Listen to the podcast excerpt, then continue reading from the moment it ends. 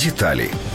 Украинцы довольны результатами реформ в национальной полиции и считают, что она движется в правильном направлении. Об этом свидетельствуют результаты исследования, проведенного Центром Разумкова. По уровню доверия национальная полиция заняла третье место после вооруженных сил и Национальной гвардии Украины. Более 72% опрошенных, которые контактировали с полицией, выразили полное или частичное удовлетворение действиями правоохранителей, а 54% – оперативностью их реагирования. Две трети респондентов заявили, что не сталкивались со случаями, когда полицейские намекали на то, чтобы им дали взятку. Еще 78% отрицали, что патрульные применяли силу, если в этом не было необходимости.